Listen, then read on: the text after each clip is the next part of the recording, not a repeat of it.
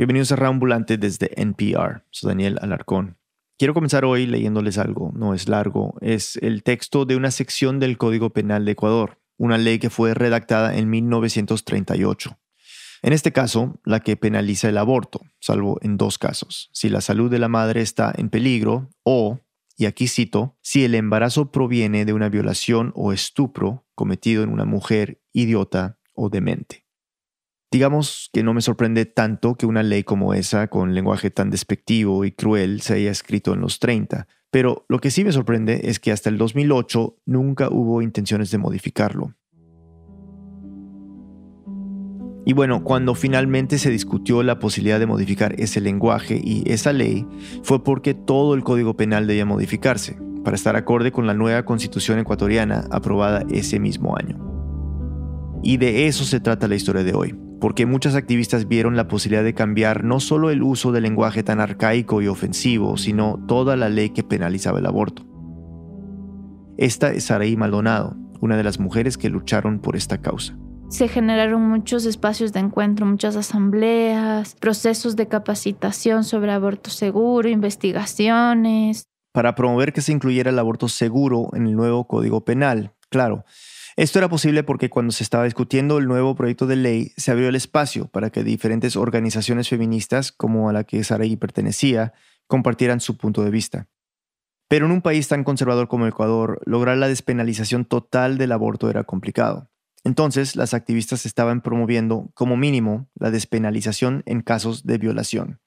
Saraí y sus compañeras feministas hicieron reuniones de trabajo con asambleístas de los distintos bloques, invitadas internacionales, para que se hable en la asamblea y que cuenten la experiencia de sus países como sus procesos de legalización o discusión de la despenalización del aborto. Fue un trabajo de muchos años que logró que muchos asambleístas estuvieran de acuerdo con ellas y escribieran un proyecto de ley que permitiera el aborto en casos de violación.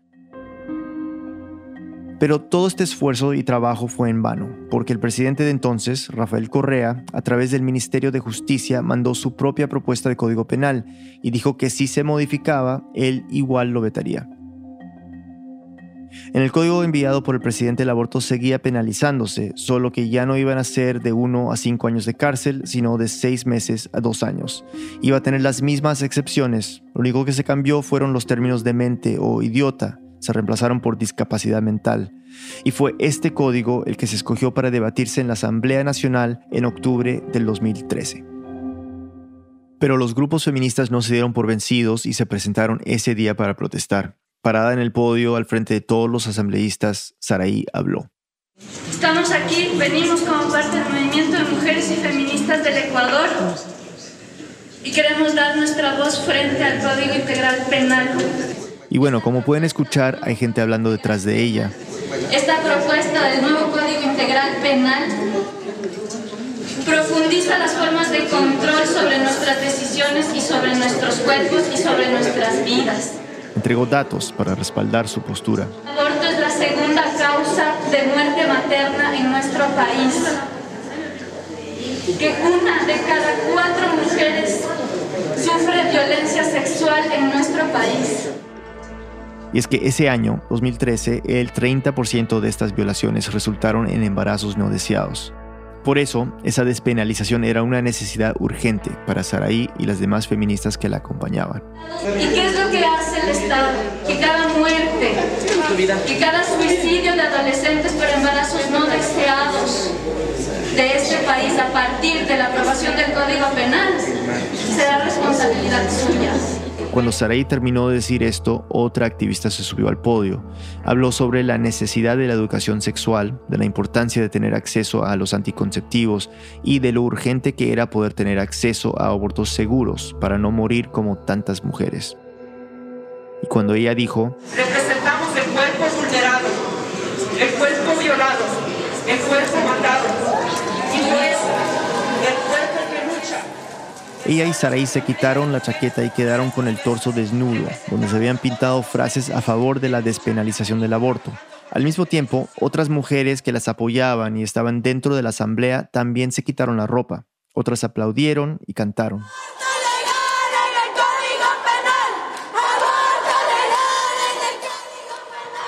Los guardias de la asamblea se acercaron a ellas y las sacaron de allí. Hay un video de ese momento y es algo que tienen que ver. Se les ve fuertes, convencidas. Un montón de asambleístas dijeron estar a favor, unos discursos magistrales, así como súper inspirados, súper esperanzados, con enfoque de derechos, eh, aludiendo a la justicia social. Y una de esas asambleístas de las que habla Saraí fue Paola Pavón, de Alianza País, el movimiento político de Rafael Correa. Nos gustaría pensar en un Estado que no le quiere echar mano al cuerpo de las mujeres. Nos gustaría pensar en una sociedad que no politice el embrión ni politice el feto, sino que defienda la vida de las mujeres. Cuando terminó de hablar, Pavón presentó una moción para discutir el artículo que penalizaba el aborto y así abrir la posibilidad de que el aborto en casos de violación fuera legal. Desde Quito, nuestra productora Lizeth Arevalo nos sigue contando. Cuando Paola Pavón presentó esta moción, dice que se sintió con mucha angustia, con mucha emoción, además con mucha responsabilidad, ¿sabes? Sabiendo que tenía la posibilidad de eh, saber que iba a hablar por muchas mujeres, ¿no? Pavón había participado en las reuniones con las feministas como Saraí, entonces ya conocía la necesidad de lograr una despenalización en casos de violación. Por eso, cuando ella presentó la moción, Muchos de los asambleístas la apoyaron y la presidenta de la asamblea la aceptó.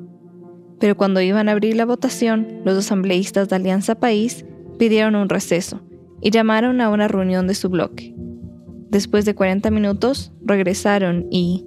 Se armó la hecatombe, se suspendió la sesión y después de haber planteado la moción yo me subí en mi carro, salí por la cochera así, me fui a mi casa y no contesté el teléfono para nadie.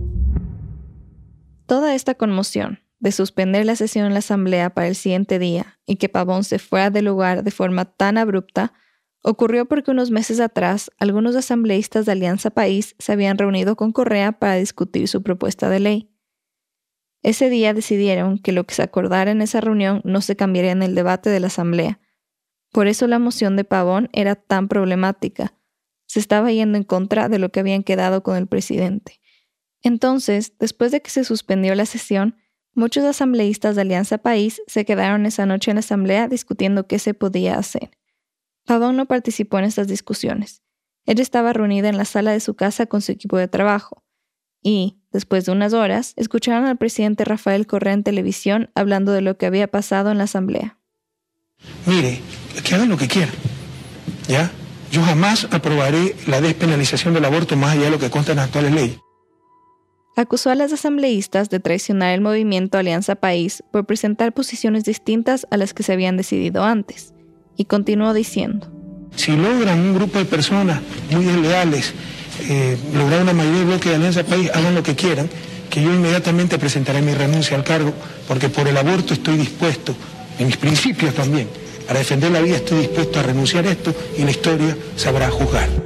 Sí, Correa salió en televisión nacional a decir que si se aprobaba el aborto por violación, renunciaba a la presidencia. Cuando Pavón y su equipo lo escucharon, todo el mundo ya se puso a llorar porque finalmente, o sea, sabíamos que era una batalla entre David y Goliat. Y claro, nos dolió, nos dolió mucho porque nos habría gustado que el proyecto político como tal también respalde la postura, ¿no? La posible renuncia de su presidente impactó a Pavón de una forma en particular, sobre todo porque ella fue quien pasó la moción. Sí, fue así un golpe doloroso, ¿no? No, no me habría imaginado una reacción así. Yo sentí, es como que tú estás caminando por la vereda y de pronto te cae un edificio de 60 pisos encima.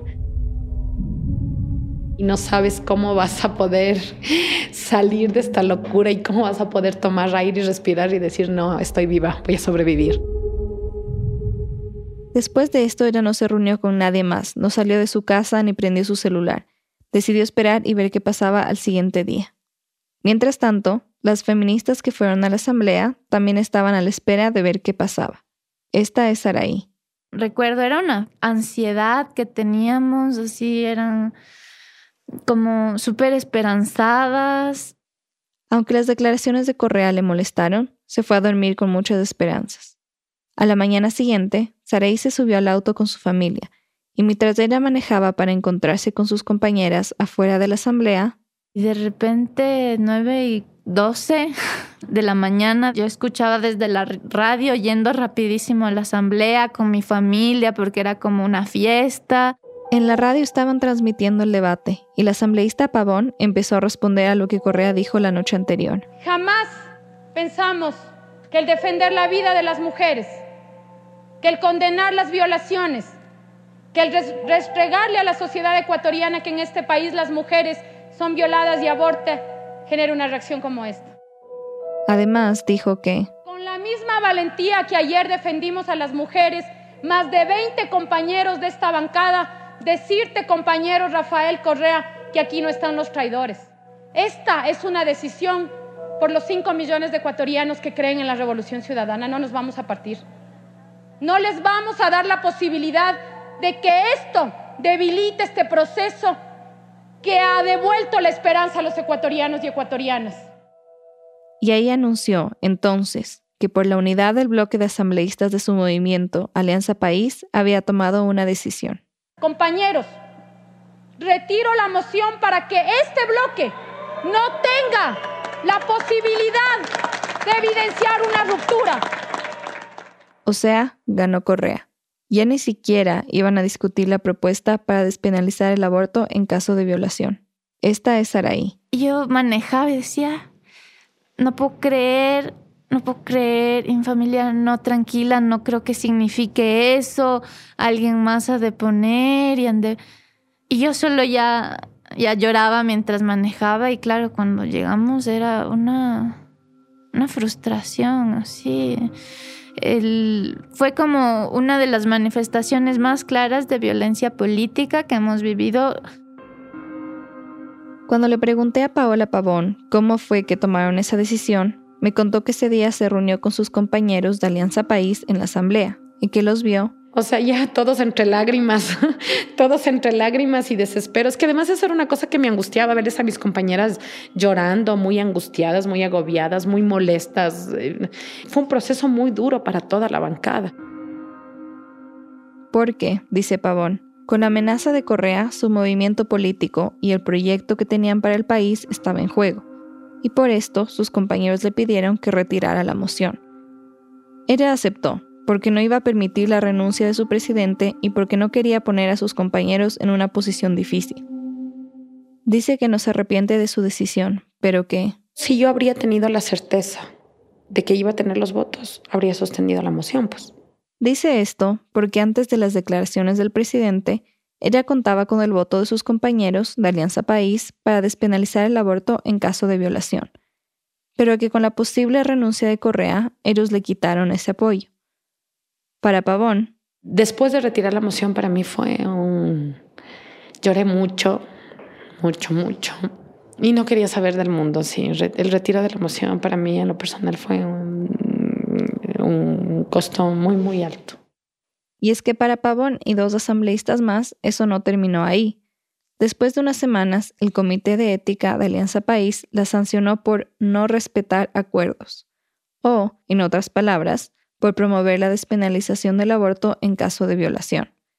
Estuvieron un mes sin trabajar en la Asamblea Nacional y dejaron de dar declaraciones a medios de comunicación. El nuevo Código Penal se aprobó en febrero de 2014 y el derecho al aborto en Ecuador quedó muy parecido a como estaba desde 1938, a ese que mencionó Daniel al principio de esta historia, con solo un cambio significativo se bajó la condena de entre 1 y 5 años a entre 6 meses y 2 años de prisión. Y bueno, también cambiaron los términos demente o idiota por discapacidad mental. Volvamos un momento a la escena en la asamblea, cuando las dos activistas se quitaron las chaquetas en pleno debate sobre el aborto legal. Ese acto de protesta no fue nada improvisado, al contrario, fue parte de una lucha que llevaba años. El contexto es clave. El 16% de las muertes maternas en Ecuador es por abortos en condiciones inseguras. Y ese inseguro puede tomar muchas formas. Hay mujeres que se toman detergente, blanqueador de ropa, ácido, infusiones venenosas, sobredosis de medicamentos. Hay otras que se introducen en la vagina ganchos de ropa, agujas de tejer, ramas de árbol, alambres. Otras se lanzan de lugares muy altos, esperando que la fuerte caída produzca un aborto. Y hay otras que van a supuestas clínicas que son insalubres, que no tienen los instrumentos necesarios ni los médicos capacitados para hacer el procedimiento. Y la falta de opciones afecta no solo a las mujeres, sino a las adolescentes y a las niñas. Ecuador es el tercer país de la región con la tasa más alta de embarazo adolescente. Y cada día, al menos siete niñas menores de 14 años resultan embarazadas. La gran mayoría fueron víctimas de violación. Saber que esto ocurre es lo que llevó a muchas mujeres feministas a luchar para que exista un aborto seguro en el país. En el 2008, por ejemplo, crearon la primera línea telefónica en Ecuador y de toda la región para dar información sobre abortos seguros con medicamentos. Esta línea se llama Salud Mujeres, y cuando recién comenzaron recibían más de 100 llamadas al día de mujeres de todo el país que querían tener un aborto. Pero cuando pasó lo del Código Penal, al ver que el Estado no iba a responder a esta necesidad, Sara y sus compañeras decidieron crear una solución a partir de una desilusión y una derrota. Una posibilidad para todas las mujeres que querían abortar de forma segura con medicamentos en el país. Este es Saraí. Tuvimos como la necesidad de pensar una estrategia que pueda cerrar el ciclo, no solo dar información, Ahora, ellas también querían acompañarlas mientras se realizaban el procedimiento y tener un espacio físico donde las mujeres compartieran sus experiencias. Después de que perdimos fue decir, ya, creemos otro espacio. Uno que pueda dar información, pueda dar acompañamiento, ayuda a las mujeres a conseguir el medicamento y podamos derivar a redes amigables de otros servicios como médicas, psicólogas y abogadas comenzaron por buscar un nombre. Pocas de las de este primer grupo éramos como muy creativas, entonces nos costó un montón. Y ahí lanzábamos nombres, algunos como super, nada que ver, pero de repente salió con madres. Y como que retomamos, dijimos, no, no, a ver, este como que sí puede estar representando esta figura de una amiga, de confianza, de... Mm, sí, de complicidad. Una comadre en Ecuador y en muchos lugares de Latinoamérica es una amiga, una cómplice que te acompaña siempre, que le puedes confiar tus secretos, que te aconseja. Y en un país como Ecuador, donde abortar es ilegal e inseguro, esto es justo lo que necesitaban las mujeres que quieren un aborto. Entonces, en el 2015, nació formalmente esta red, las comadres. Tenemos un número de atención que es el 099-888-3339. Este teléfono normalmente se atiende de 5 a 10 de la noche. Promocionaron su número en las redes sociales y comenzaron a llamarlas enseguida. Al comienzo recibían unas 10 llamadas al día, luego 20, 30, 50, y mientras más las promocionaban los medios, más las contactaban. La demanda por esta información era evidente con cada una de esas llamadas. Y la red resultó muy relevante, porque después de ese fracaso de la despenalización, hubo un cambio en la actitud hacia el aborto. Esta es Ana Cristina Vera, es abogada y también forma parte de las comadres. Lo que logró Correa es posicionar el tema de aborto como un tema negativo, como nunca había logrado nadie. Antes del aborto era una emergencia obstétrica y era tratado de esa forma. A pesar de que la gente socialmente podría decirte que no estaba de acuerdo, que cómo van a abortar, ¿me entiendes? No se registraban denuncias de mujeres por aborto. Y sí, puede sonar simple y cómodo ponerle toda la responsabilidad al presidente del momento, pero él era un hombre con muchísima influencia, y más aún en el 2013, cuando su partido tenía la mayoría en la Asamblea Nacional. Entonces, lo que pasa con Correa justamente es que la práctica del aborto comienza a vivirse distinto y comienza a tratarse distinto en los hospitales, en los centros de salud y comienza a haber denuncias de mujeres y comienza a sentirse fuerte la penalización, si quieres, a partir justamente de la criminalización de mujeres. Ana Cristina habla de denuncias desde los hospitales porque en la misma reforma del Código Penal algo más fue aprobado se penalizó la muerte por mala práctica profesional. Esto básicamente quería decir que si alguien moría a manos de un doctor por mala práctica, el doctor podía ir a prisión. La ley es muy compleja y fue un tema de mucha polémica por la incertidumbre sobre cómo sería aplicado. sobre todo porque los médicos creían que si un paciente moría, cualquier familiar podría denunciarlo y enviarlo a la cárcel sin importar cuál fuera su condición de salud. Esto causó un ambiente de mucho pánico y tenían miedo de que los denunciaran. Pero además, esto tuvo un impacto directo sobre las mujeres que abortaban, porque muchas veces, motivados por el miedo a represalias penales, los doctores y enfermeras terminaban denunciándolas por una mínima sospecha. Preferían poner la responsabilidad de un posible delito en las mujeres y no en ellos. La mayoría de mujeres que son penalizadas por aborto son denunciadas desde los servicios de salud, cuando llegan a buscar atención por la emergencia obstétrica. De los datos que nosotras tenemos, el 70% de estas mujeres nunca dijeron haberse practicado un aborto, solo llegaron con un sangrado. Ana Cristina sabe esto porque defiende a estas mujeres en las cortes.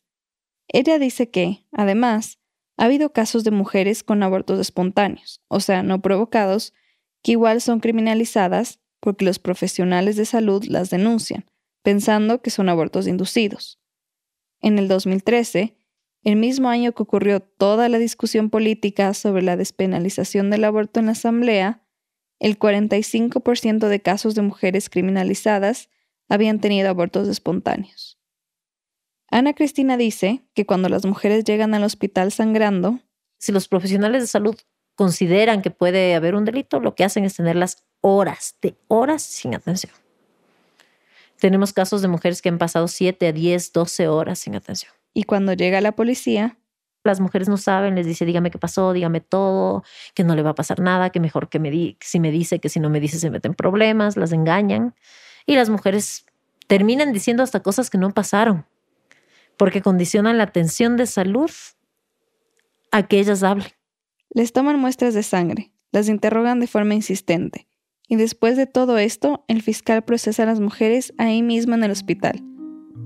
La mayoría de mujeres que pasan por esto y están fuera de la capital obtienen prisión preventiva, que puede ser de hasta seis meses. En cambio, si la mujer es procesada en Quito, reciben medidas alternativas, como presentarse cada cierto tiempo en la fiscalía hasta que sea el día de su audiencia. Según Surcuna, la organización feminista que Ana Cristina dirige, desde el 2013 casi 400 mujeres han sido denunciadas y procesadas por aborto en el país. Estas denuncias se incrementaron bastante después de que se aprobó el Código Penal. Pero no todas estas mujeres han ido a prisión porque pueden pedir medidas alternativas, como hacer servicio comunitario porque la pena del aborto no es alta, máximo dos años. Sin embargo, Ana Cristina dice que los abusos no terminan en los procesos judiciales.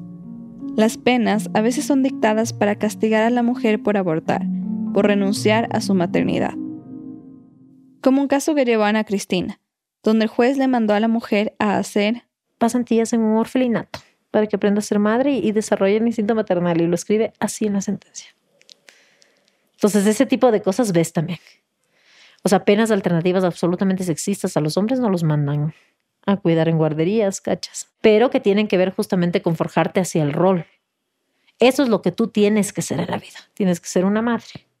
Según Ana Cristina, ese fue uno de los impactos más grandes, la criminalización, la denuncia desde los hospitales públicos sobre todo, porque de repente fue como que los profesionales de salud se enteraron de que el aborto era algo ilegal. Pero esta persecución, los maltratos y la penalidad no son factores que detienen a las mujeres a buscar un aborto. Lo único que logran es que lo hagan de forma insegura y que, por miedo a ser criminalizadas, terminen no yendo al hospital en caso de complicaciones y muchas de ellas mueran. Son estas cifras y estas historias terribles las que han hecho que la lucha por la despenalización del aborto sea cada vez más grande en Ecuador se han hecho marchas con distintas consignas.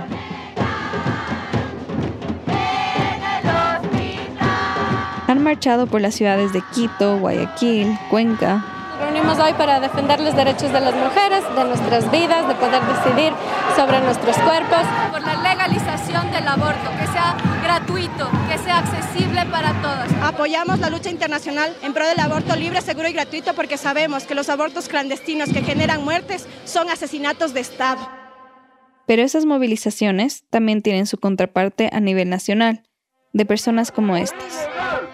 Aborto igual, legal o ilegal. Hoy estamos marchando nosotros como iglesia para defender la vida. Yo marcho por la vida porque la vida es un don de Dios y solamente Él nos puede quitar. Por rechazo al aborto. Por la vida, no al aborto, no a la muerte. Estas marchas salen a las calles bajo la consigna Salvemos las dos vidas. Son organizadas por distintas agrupaciones, la mayoría católicas, evangélicas y, sobre todo, por personas que se autodenominan pro vida. Una de ellas es la Red Vida y Familia Ecuador, y desde el 2010 su presidenta Amparo Medina encabeza las marchas como las que escuchamos. Ella me explicó que su objetivo es Despertar la sensibilización en las personas de que dentro de una madre vive una vida y que esa vida tiene que ser cuidada y protegida absolutamente por todos los ecuatorianos. Y mantiene esta postura para todos los casos, incluso si una mujer es violada y queda embarazada. Nos parece que ningún ecuatoriano puede ser discriminado por quién es su papá. Además, nadie elige cómo ser gestado, ni usted ni yo elegimos la forma de gestación.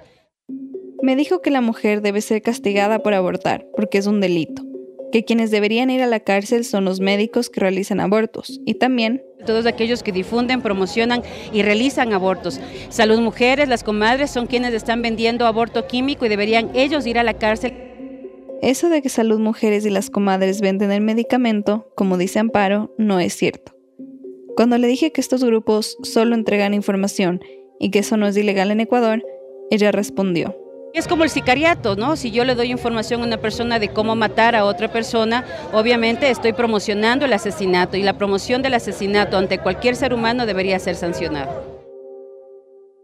Amparo Medina dice ser humano porque para ella y los grupos que ella representa, la vida comienza desde la concepción. Y aunque este es un tema de mucha discusión y polémica, la postura depende de la religión o de la filosofía que cada persona tiene. Pero la discusión va más allá de cuándo comienza o no la vida. Es también un problema de salud pública, no solo en Ecuador, sino en muchas partes del mundo, porque, como ya dijimos, hay muchas mujeres que están muriendo por abortos inseguros, y que son negadas una atención médica en condiciones adecuadas. Según la Organización Mundial de la Salud, cerca de 30.000 mujeres en el mundo mueren al año en abortos peligrosos. Pero volviendo a Ecuador, es en este ambiente político y social de constantes desacuerdos sobre el aborto que las comadres existen. Por eso ellas creen que su labor es la perfecta respuesta a lo que está pasando con la criminalización legal y social de las mujeres que abortan. Para Ana Cristina Vera, lo principal es que son mujeres que acompañan mujeres. A mí me parece, como yo te decía, que eso es simbólicamente muy importante. Porque se genera confianza y logran que la experiencia del aborto se viva desde otro lugar, lejos de las clínicas inseguras y del estigma, desde un aborto seguro, en la casa y con las amigas, con las comadres. Y lo más importante para que esto se logre es que las comadres se plantea un acompañamiento desde una postura de no juzgar, ¿me entiendes? Las razones que tiene la mujer, ni por qué lo está haciendo, sino de únicamente facilitar esta información a las mujeres que lo necesiten. Y también si ellas necesitan conversar, hablar de algo, que pueden hacerlo. Después de la pausa veremos cómo funcionan las comadres, cómo es realmente este proceso de acompañamiento. Ya volvemos. Ambulantes necesitamos su apoyo para seguir contando las historias en audio que los acercan a América Latina. Por eso acabamos de inaugurar un programa de membresías.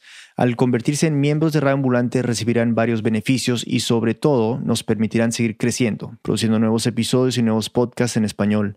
Para más información visite nuestra página web radioambulante.org. Gracias. Hola, soy Félix Contreras del podcast Alt Latino. En este mes, cuando celebramos nuestra herencia e historia, quisiera recordarte que revises a Out Latino. Tendré programas sobre música mexicana, la influencia de la música latina en rock and roll y mucha más. Suscríbete a Out Latino and join the fun.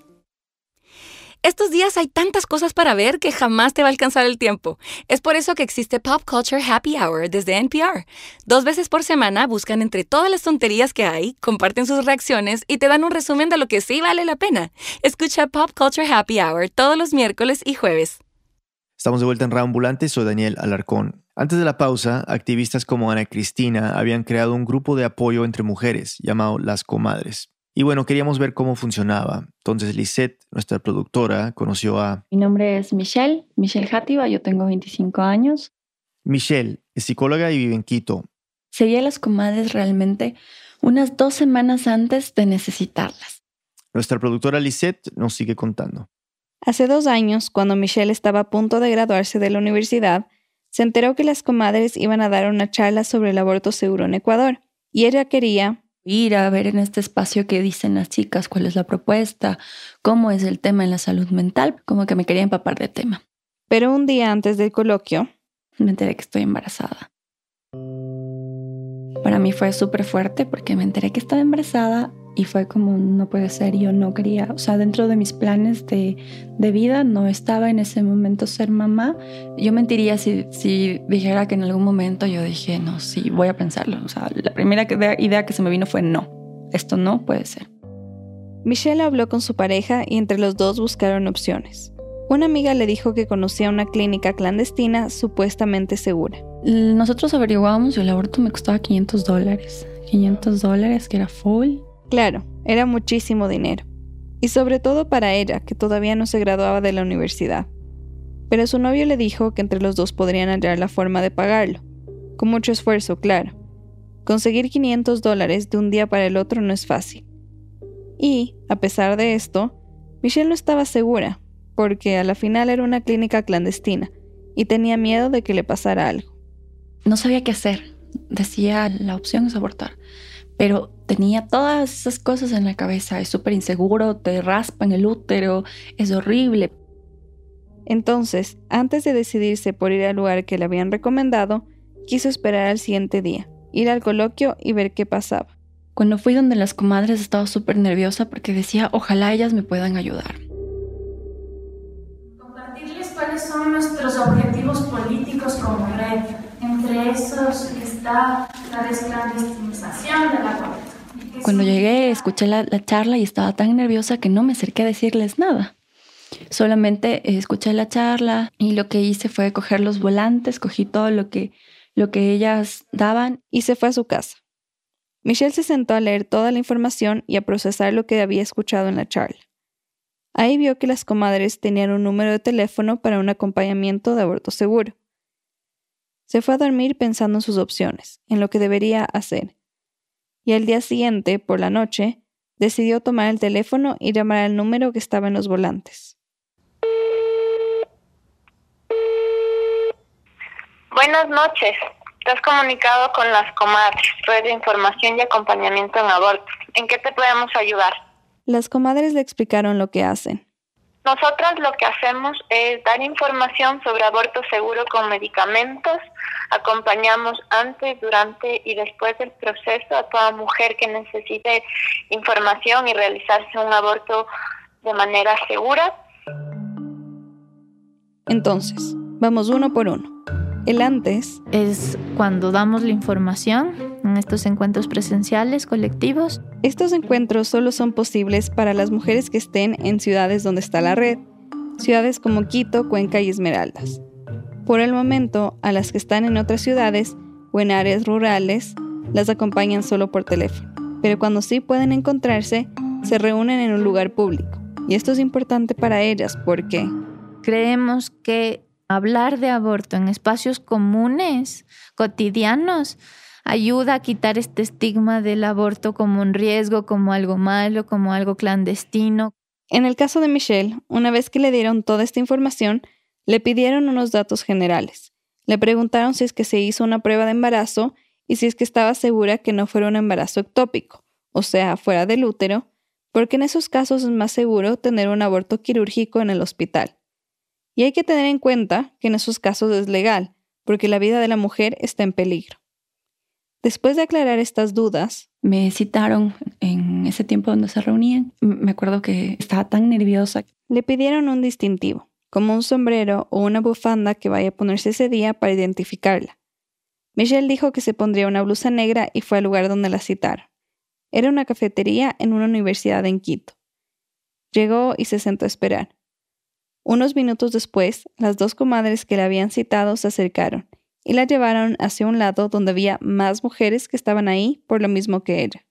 Entonces yo estaba súper nerviosa, había otra chica que estaba más nerviosa y había, había una chica que ya había hecho. Y fue como, para mí fue un alivio súper grande.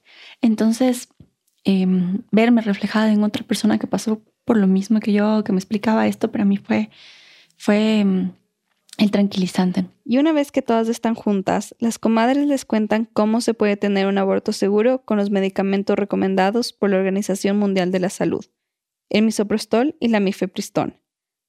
El misoprostol usualmente requiere de una receta médica, pero también en ciertas farmacias que lo venden a precios muy altos o en el mercado negro, como a 200 dólares cuatro pastillas. Hay que tener en cuenta que, en Ecuador no se consigue la mifepristona, es un medicamento que no está dentro del, cuadro de medicamentos básicos, pero que por una alianza que tenemos con Woman on Waves, ellas pueden, las mujeres que nosotras acompañamos, tener acceso a ese medicamento. Women on Waves, o en español, Mujeres sobre las Olas.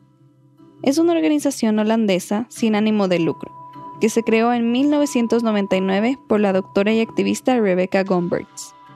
Y lo que esta organización hace es viajar en un barco a países donde el aborto es ilegal y proveer anticonceptivos, información, talleres y abortos seguros y legales con medicamentos. Woman Waves tiene una licencia de funcionamiento del Ministerio de Salud holandés que les permite realizar abortos en su barco hasta el primer trimestre de gestación. Y llevar este servicio a otros países es posible porque se basa en una ley marítima. Cuando un barco está en aguas internacionales, este barco está sujeto al sistema legal del país al que pertenece. Entonces, como su barco es de Holanda y se rige a su ley y a la autorización que ese país les entregó, es legal abortar sobre el barco cuando éste está anclado en aguas internacionales. Por ejemplo, van a países como México, donde solo en Ciudad de México es legal abortar bajo cualquier circunstancia, y ahí recogen a las mujeres en un puerto, se las llevan a aguas internacionales y las ayudan con el aborto seguro. Cuando el procedimiento termina, las regresan al puerto mexicano. Pero como esto llega a pocas mujeres, tienen una iniciativa más que es Woman on Web o Mujeres en Red. Y esto funciona porque ellas envían los medicamentos a un montón de países donde el aborto está penalizado. Esta organización pide una donación a la mujer que quiere abortar por el envío de las pastillas.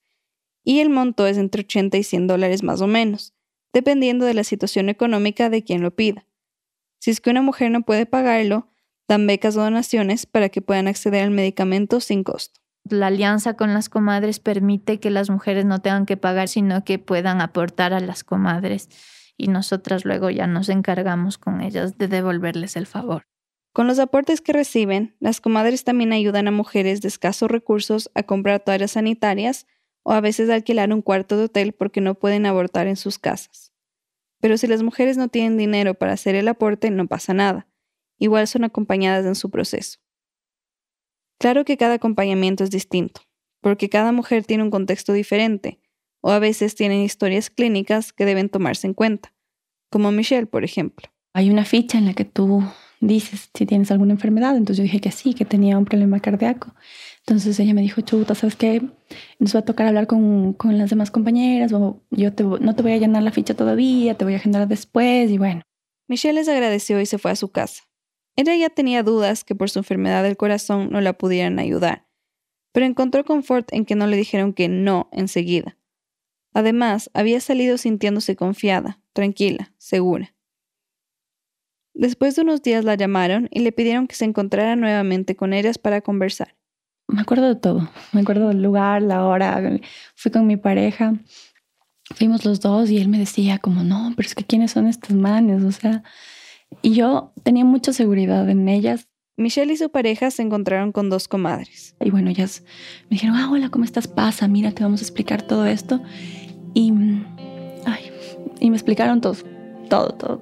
Le dijeron que habían hablado con un doctor, con una ginecóloga, con todos los médicos de su red para ver qué opciones tenía. Y para mí fue como, por Dios, estas dos mujeres que en mi vida las he visto ni ellas me han visto, me están ayudando de una manera, o sea, no me pidieron plata nunca, no, nada. Lo único que fue fue, ah, o sea, estás en esto, no estás sola, te acompañamos.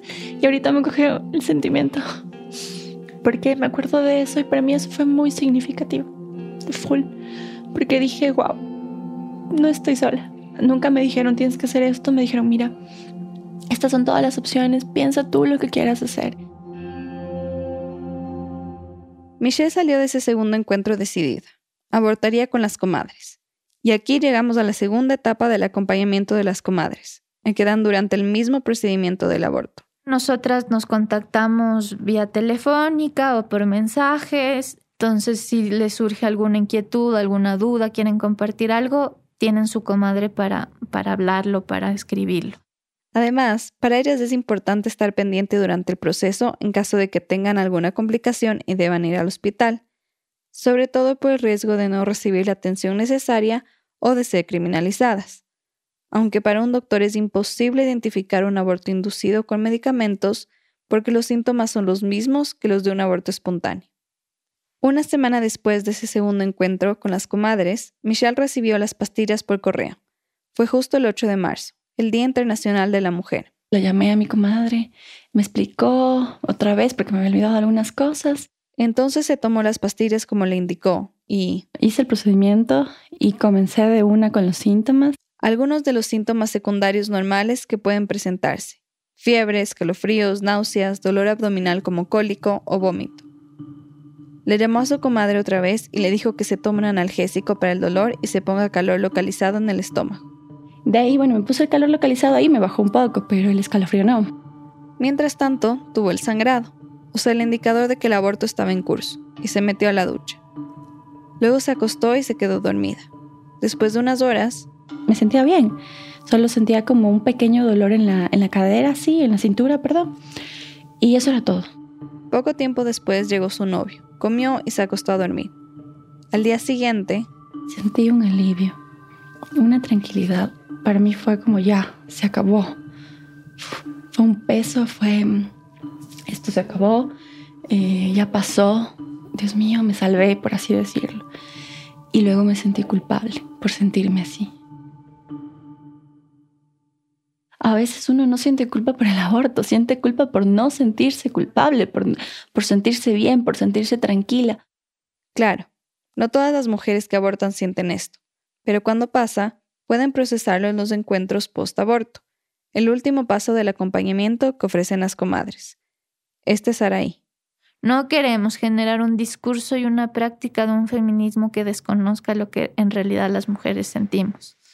Y sí, hay culpa en el aborto, pero la apuesta de nuestro espacio es trabajar colectivamente esa culpa y decir, ¿por qué sentimos culpa? Entonces, siento culpa por no sentir culpa. Un montón de mujeres nos dicen eso. Un tiempo después de su procedimiento, las comadres invitaron a Michelle a uno de estos encuentros. Son espacios abiertos eh, con mujeres acompañadas y no acompañadas que han abortado y que quieren compartir su vivencia, su experiencia eh, y cómo entendieron su proceso de aborto. Michelle decidió ir y conoció a más mujeres que se sentían igual que ella. Después de escucharlas, me sentí como tranquila porque decía, ok, no soy mala, no soy un monstruo, soy un ser humano, tomé una decisión y me siento tranquila. Es mi proyecto de vida. Puedo retomar mi proyecto de vida. Muchas veces el aborto es esta posibilidad de hacerte una radiografía de tu vida y, y poder decidir en algo que es trascendental. Muchas mujeres, por ejemplo, han dicho, algunas, que es la primera vez que han decidido algo tan importante sobre sus vidas ellas mismas. Y Saraí lo sabe, porque así como estas historias hay muchas más, de mujeres con hijos que no quieren tener más porque el dinero no les alcanza, mujeres que fueron violadas y quedaron embarazadas producto de esa violación, adolescentes que no tuvieron educación sexual para prevenir un embarazo, mujeres que viven en zonas rurales del país a horas de distancia de la carretera más cercana. Y conocer estas historias y su experiencia de abortar con las comadres despertó algo más en Michelle. Y desde ahí, cuando yo estuve en ese post, dije, yo quiero hacer esto. Quiero ser esa mujer que otras mujeres encuentran que les dice, oye, no, tranquila, llámame, mira tal cosa. Entonces digo, quiero ser ese apoyo, quiero ser esa mujer que, que acompaña. Y así lo hizo. Después de unos meses, las comadres abrieron una escuela de formación para acompañar en abortos, porque la cantidad de mujeres que las llamaban ya era desbordante. En julio de 2017 lanzaron la convocatoria y aplicaron 200 mujeres, de las que solo 15 aprobaron todos los filtros de seguridad y terminaron con el proceso de capacitación. Michelle fue una de ellas. Se convirtió en una comadre.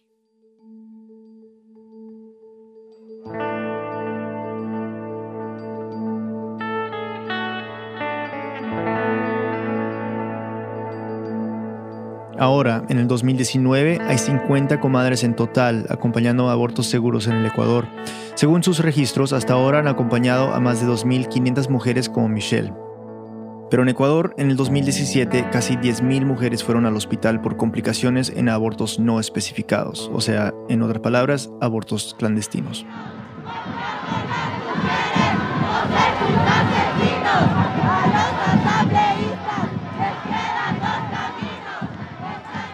La semana pasada, el 17 de septiembre, la Asamblea Nacional del Ecuador votó por un proyecto de ley que despenalizaría el aborto en casos de violación. Fue un día de mucha emoción y protestas de ambos lados, con cientos de personas afuera de la Asamblea en Quito.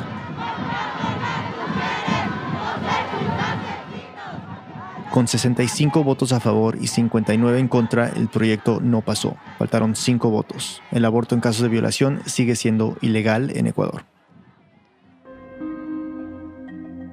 Lisa los productores de Ambulante, vive en Quito. Este episodio fue editado por Camila Segura, Silvia Viñas, Luis Fernando Vargas y por mí. El diseño sonidos de Andrés Aspiri con música de Giancarlo Vulcano. Andrea López Cruzado hizo el fact-checking.